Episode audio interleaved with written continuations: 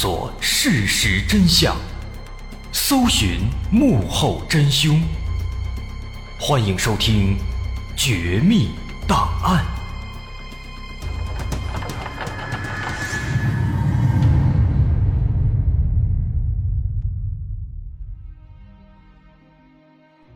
还原事实，探索真相。欢迎来到今天的《绝密档案》，我是大碗。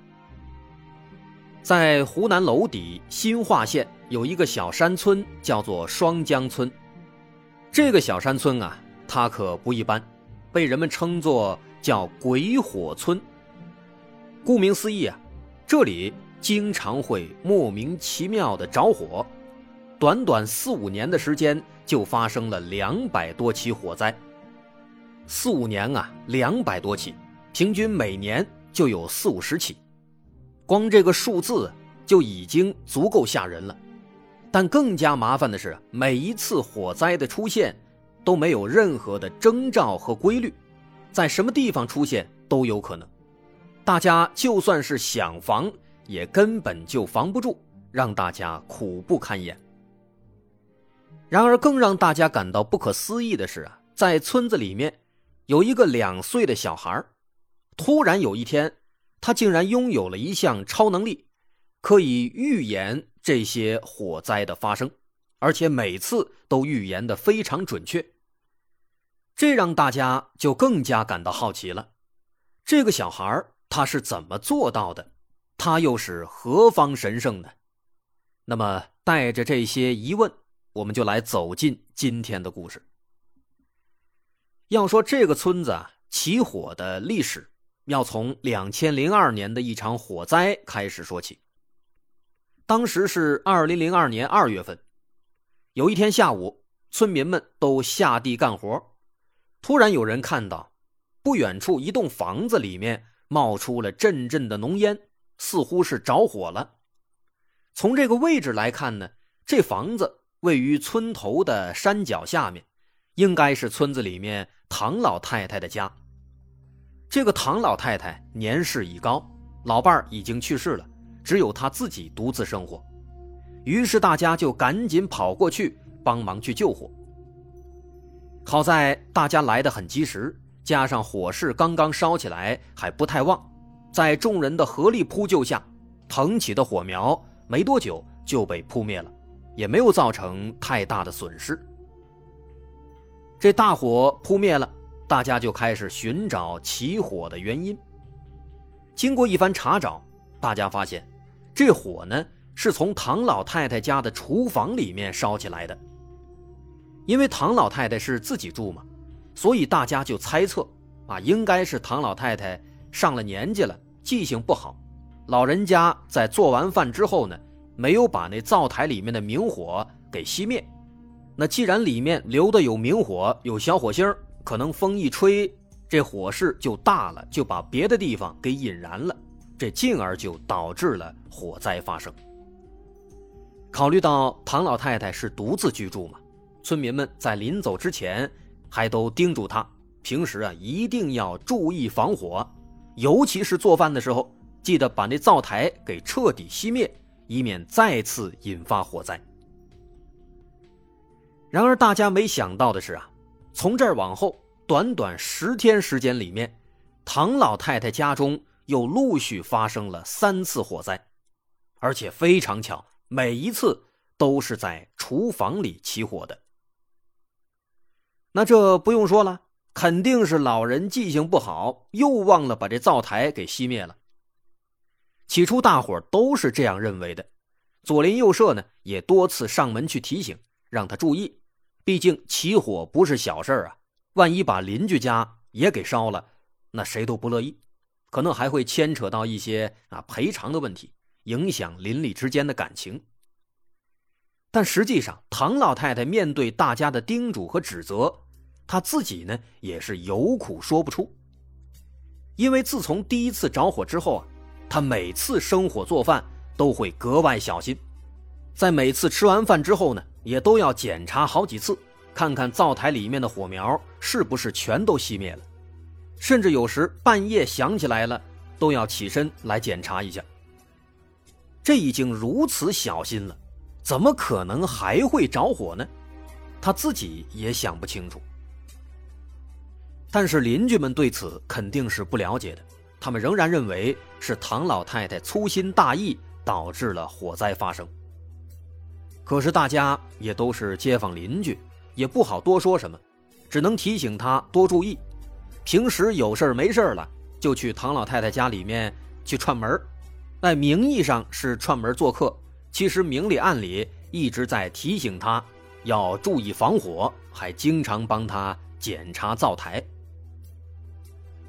可是，即便已经如此小心了，即便街坊邻居也经常过来检查，可是几天之后的一个晚上，唐老太太家再次烧起了大火。这一次呢，因为是夜间烧起来的，等村民发现的时候啊，火势已经非常猛烈了。等大家着急忙慌的把火扑灭，这整栋房子也几乎已经被烧的差不多了。不幸中的万幸是，唐老太太当天不在家，去城里的儿女家住了，不然的话，那真的是不堪设想。等到唐老太太闻讯赶回来，她整个人都懵了。好端端的房子怎么会着火呢？她已经离开家两天了，如果真的是灶台里的火苗没有被熄灭，那怎么可能两天之后才烧起来呢？两天时间啊！就算离开的时候，灶台里面真的有火苗，也早就该自然熄灭了。这让唐老太太无论如何都想不明白。但是这大火已经发生了，房子已然被烧毁，唐老太太仅存的念想也没了。尽管非常悲伤，但最终她还是在儿女的劝说下，直接搬走了，离开了这个伤心的村子。直到唐老太太搬走，村民们这才松了一口气，因为大家都觉得是唐老太太粗心大意导致了火灾发生。那么现在她走了，大家也就不用再担心了。然而此时他们并不知道，这大火的根源根本就不是唐老太太的粗心。仅仅半个多月之后，村民们就会意识到。自己是错怪了唐老太太，因为火灾并没有停止。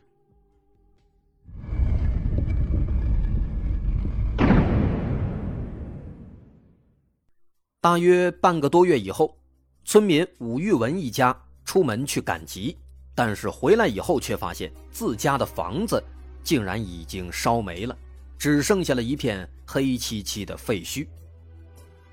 原来啊。他们家距离唐老太太家不算太远，也在村头，位置也比较偏僻，而且是独门独院，周围呢没有别的房子，没有殃及到其他村民。再加上当天正好是赶集的日子，很多村民都去赶集了，都不在家。也正因此，火灾发生的时候没有人注意到，导致整栋房子全部被烧毁。整个现场。都已经变成了一片黑炭，追查起火原因是不可能了，况且也没有目击者，他们只能认为是家里的某些电器操作不当导致了火灾发生。那这种情况没有办法，就只能自认倒霉了。在这个阶段啊，其实还没有人意识到，这些不断的起火是一种当地的特有的诡异现象。在这件事以后呢，村子里面倒是经历了一段暴风雨前的宁静，直到二零零三年三月，诡异的火灾再次席卷而来，而且他开始变得越来越诡异。在这一天，村民武十周他家的厨房里突然莫名其妙的烧了起来，幸好家里有人及时发现，把火扑灭了。但奇怪的是啊。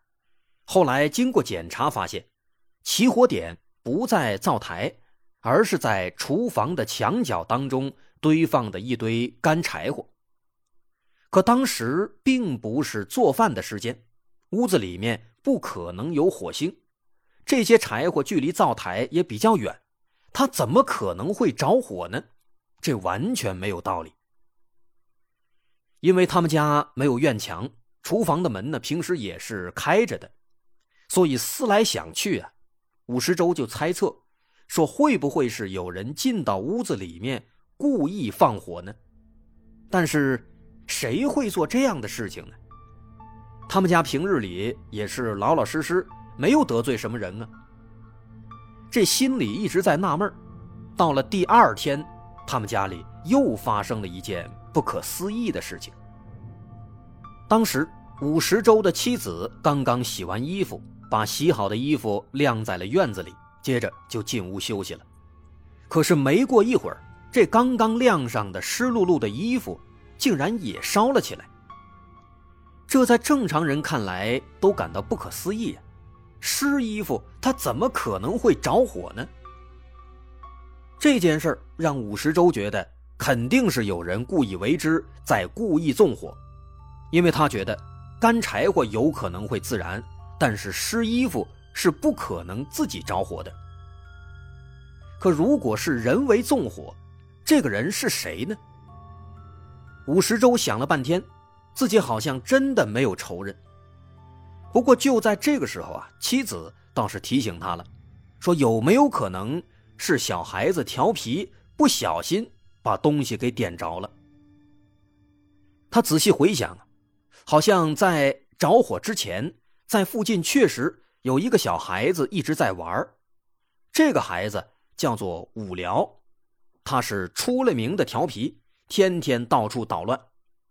而且小男孩嘛，都喜欢玩火啊！一不小心把房子点着了，这也不是没有可能。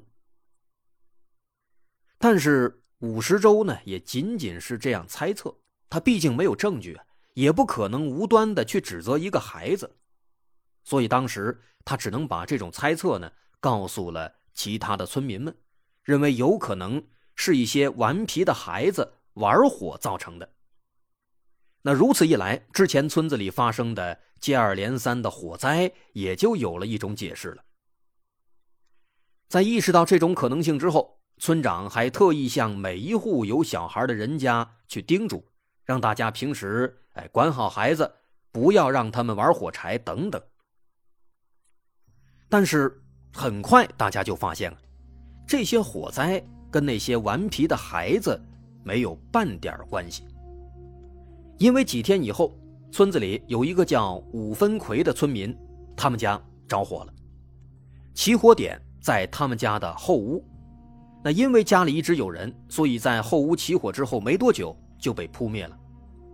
但这场火灾最为奇怪的是啊，在火灾发生之前，包括之前提到的那个调皮的那个孩子，村子里有五六个小孩，当时。都在他们家的前院里玩，期间没有人离开前院，武分奎也一直在看着他们。所以说后屋起火和孩子们肯定是没有关系的。那么起火的原因到底是什么呢？他们家的后屋是一个小仓库，里面装的都是一些不用的工具，因为处在阴面。所以这屋子里面一直是比较阴冷潮湿的，在这样的环境下，无论如何也想不通他为什么会自己着火。这想不通啊，也是正常的，因为从这儿开始，村子里面的不明起火事件变得越来越多。今天村西头，明天村东头，几乎每过两三天就会发生一次或大或小的火灾。折腾了将近一年，这整个村子就没有一天消停的。火灾的原因呢，也一直查不清，让大家防不胜防。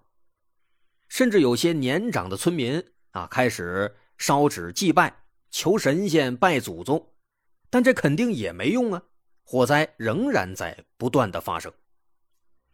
说当时这些火灾严重到了什么程度啊？有些人晚上在家里睡觉，那被子。莫名其妙的就烧起来了，有的干完活回到家里洗个澡，把衣服扔在卫生间的外面，结果那些衣服就突然着起来了。因为起火的时间和地点都不固定，而且频率又非常高，所以可以说啊，村民们每天不是在灭火，就是在去灭火的路上。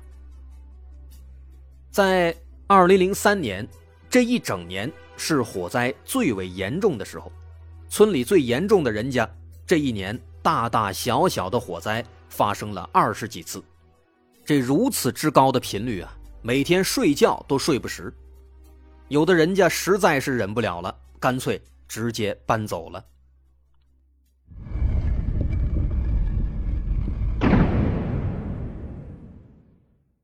就在这期间呢，在刚刚咱们提到的那个村民武分奎的家里，又一件更加奇怪的事情发生了。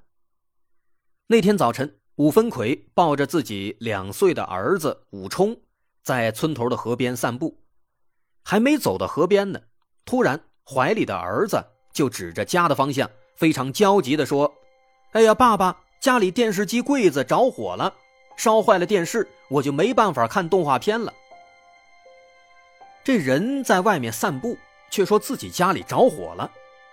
起初武分奎啊，就只是当儿子在说胡话，在讲着玩呢，没有在意。但是没想到啊，怀里的孩子不停的哭着闹着要回去，无奈之下，只能抱着儿子回家了。结果这不回不知道啊，还没进家门，就看到屋子里面开始冒出阵阵的浓烟。他赶紧放下儿子，冲进屋子里，只见。电视柜里面确实在冒着浓浓的黑烟，果不其然，里面的衣服真的着火了。吴分奎赶紧取水灭火，可这边的火刚刚被扑灭，孩子又开始叫喊说：“说隔壁叔叔家的床上也着火了。”于是武分奎赶紧就跑到隔壁孩子的叔叔家里去看一看，结果发现啊，床上的被子果然。正在冒着火苗子，于是赶紧冲过去灭火。幸好都发现的及时，这两处起火最终都没有造成太大的损失。但也正是从那一天开始，他们家里隔三差五的总会有家具或者是衣服莫名其妙的烧起来。但是每一次起火呢，他的儿子武冲总能及时的预见到，只要孩子说哪哪着火了。过去一看，肯定在起火。那段时间啊，武分奎和孩子的叔叔家里总共起火二十二次之多。刚刚提到的那个发生了二十几次火灾的，就是他们家，而每一次火灾都会被他的儿子武冲及时的预告到。所以一时间啊，两岁的小武冲能够预言火灾的事情，成了村里的大新闻。很多村民都来他们家串门，想看看这个孩子是如何预知火灾发生的。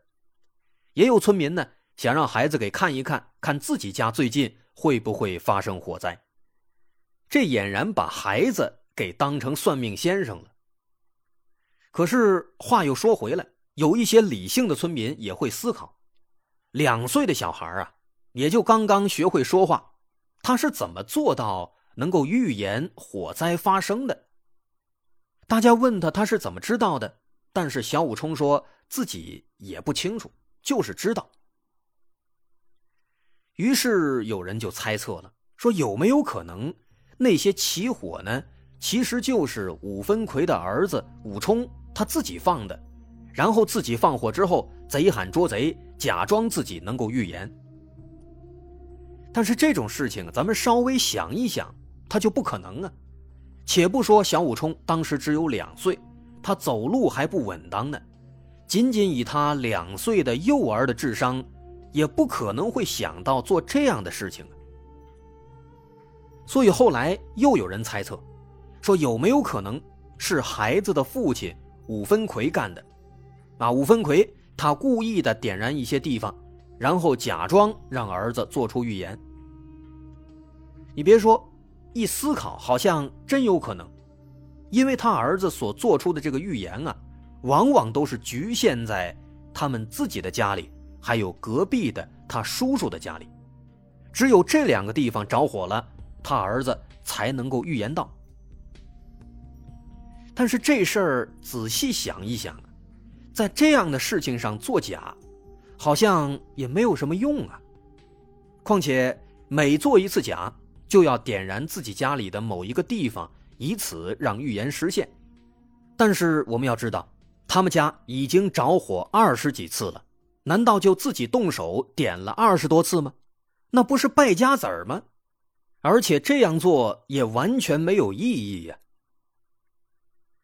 所以最终啊，两岁孩子的预言这件事儿就一直没有搞清，村子里面接二连三的火灾也仍然在持续发生着。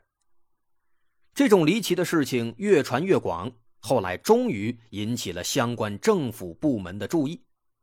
于是，在二零零五年，相关部门的工作人员来到村子里面走访调查。希望查清这些火灾的真相。当工作小组来到村子里啊，他们都被眼前的景象给震惊了。只见整个村子已经被烧得千疮百孔，走几步就会看到一块被烧的痕迹。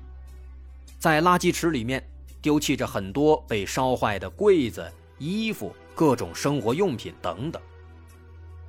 那村子里面为什么会无缘无故的起火呢？工作小组询问了一些村民，其中有些老人表示，说双江村自古以来就和火有着不解之缘。据说在早年间，山上的树木也经常会无缘无故的起火，在村子里面也和现在一样，经常会发生火灾。直到上世纪六七十年代，村里人响应号召，退耕还林，挖沟种树。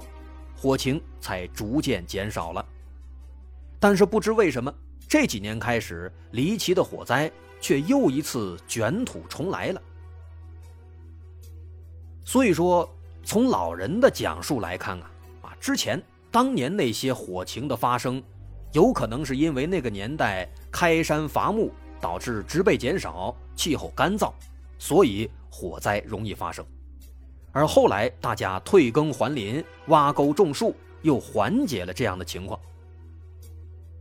但是，现在发生的这些火灾和当年显然也不一样，因为现在当地的环境已经大有改观了，植被丰富茂密，而且最近发生的火灾都是在居民家中，而不是在山上，这怎么看也不像是自然起火。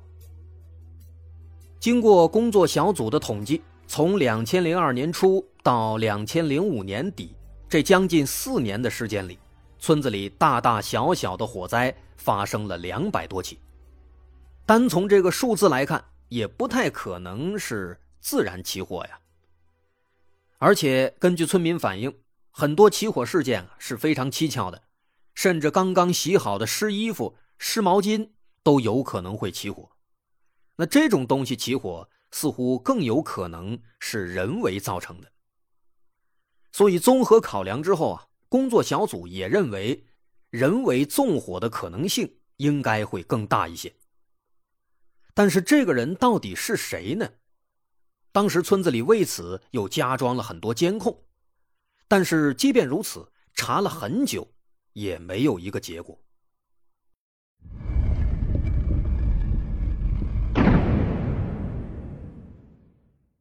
这件事情一直到二零零六年八月份才有了转机。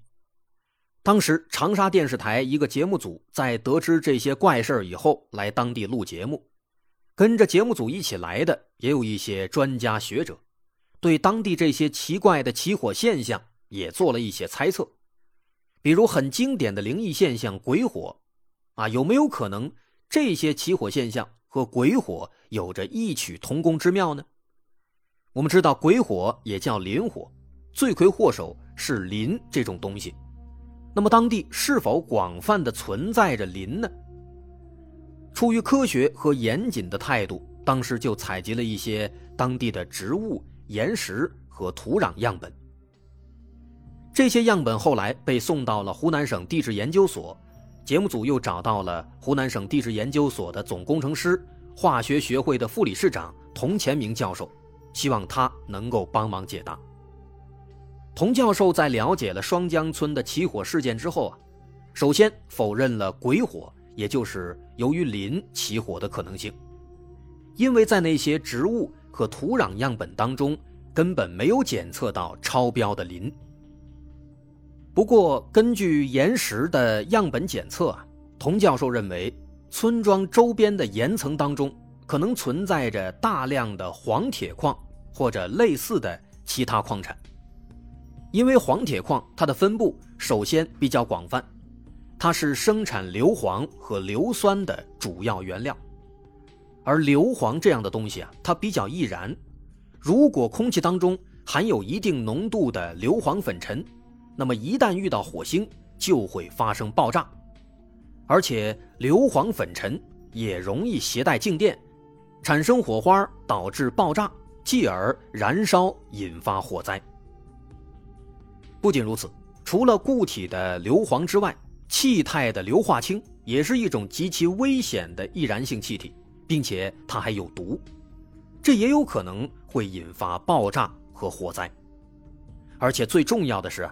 在带回来的植物样本当中，能闻到一股臭鸡蛋的味道，硫化氢的味道恰好就是臭鸡蛋的味道。所以说，童教授的观点是，有可能是因为附近的岩层当中富含黄铁矿，黄铁矿在某种条件下可能会演变成了一些硫磺或者硫化氢之类的东西，而这些东西继而就引发了火灾。当然，客观的说，这也仅仅是一种猜测，毕竟人家教授也没有去村子里面实地考察，这也仅仅是根据样本做出的一种推测。除了童教授呢，中南石油基地的高级工程师谢征康，他也做了一种猜测，他根据岩石样本得出的结论是啊，认为在双江村地表的岩层当中呢。大多数啊都是松散的石灰岩的结构，在地下有着丰富的煤炭层，这些煤炭在化学作用下会产生瓦斯气体，从岩缝当中慢慢的钻出来，瓦斯气体嘛都易燃易炸，在某种条件下可能就燃烧了，啊，这也是一种很有道理的推测。所以说村子里面为什么会莫名其妙的起火，专家来看，要么是硫化物。要么就是瓦斯。那除了这些合理的解释啊，在这些所有的起火事件当中，可能最让人感到不可思议、看起来最无解的，应该就是之前提到的，刚刚洗过的湿衣服、湿毛巾也会着火。那湿的衣服总不可能会和干柴火一样自己烧起来吧？所以当时五十周才猜测有没有可能是人为纵火。但实际上，很多人不知道，湿衣服的确也有可能会发生自燃，或者也有可能会在某些条件下发生燃烧。比如在二零零九年，四川自贡就发生了一个类似事件。当时家住自贡山水名苑小区的龚先生，他们家在零九年五月三十一和六月一号这两天时间里。发生了七十次的自燃的现象，床上的小褥子、小垫子，甚至刚洗完的湿衣服都会发生自燃，莫名其妙的自己就烧起来了。最后研究发现呢，这些发生燃烧的褥子、垫子等等，都是以棉质居多，而棉纤维它是具有吸湿性的，而且棉纤维的吸湿过程。实际上是一个放热过程，它的吸湿性越好，放出的热量就越大。所以说，棉花在潮湿的环境当中，它会不断的吸收湿气，放出热量。也正因此，棉花垛在保存的时候要格外控制好环境的湿度，防止发生棉花自燃。而棉花自燃的事情，其实历史上发生过很多。著名的巴基斯坦的卡路号货轮自燃事件，就是因为货舱内的棉花受潮积热，最终引发了火灾。所以换句话说，不管是自贡的龚先生家的自燃事件，还是双江村的湿衣服起火事件，都有可能和这种棉花的特性是有关系的。当然，也不排除是在之前推测的硫磺或瓦斯气体的综合作用下。产生的起火，进而导致湿衣服、湿毛巾也跟着燃烧起来。我们说了这么多啊，虽然这也是一种推测，但至少给这些看起来有些恐怖的所谓的灵异起火事件拿出了一个科学的解释。那么故事说到这儿呢，就只剩下最后一个问题了：那个武分奎家的儿子武冲，两岁小孩，他为什么能够预言火灾呢？对这个情况，就算是那些专家们也无法给出合理的解释。其实专家的评价呢也比较委婉，说有可能是有人在故弄玄虚。就像之前说的，孩子预言的火灾只发生在两个地方，不是他自己家，就是他叔叔家。而且最为致命的是啊，他在做出这个预言的时候，没有外人在场，谁也不知道他这个预言是不是准的，是不是真的做出预言了，还是说。是先着火后做的预言，这些外人都不知道。所以说，所谓的预言的说法呢，仅仅只是他们家的一面之词。其次要说的是啊，虽然说他们两家号称发生了二十多次火灾，但实际上后来经过采访发现，屋子里面并没有太多的被火烧过的痕迹。那么这也就意味着。要么这二十几次火灾规模都很小，要么这二十来次呢仅仅是一个夸大的数字，实际上没有那么多。但不论是哪一种可能，其实都指向了故弄玄虚的可能性。而且这事儿当时闹的也比较大的，用现在的流行的词儿来说，别有用心的人有可能会想借此机会当一把网红啊，想借此机会火一把。这都是有可能的，所以说，起火这事儿，它很可能真的就只是一种多因素下导致的自然现象，而所谓的小孩预言，可能真的就只是一个小把戏，没什么奇怪的。这就是这个传说当中的怪火村的故事，其实也没什么怪的。好，今天的故事咱们就说到这儿，我是大碗。如果您喜欢，欢迎关注我的微信公众号，在微信搜索“大碗说故事”，点击关注即可。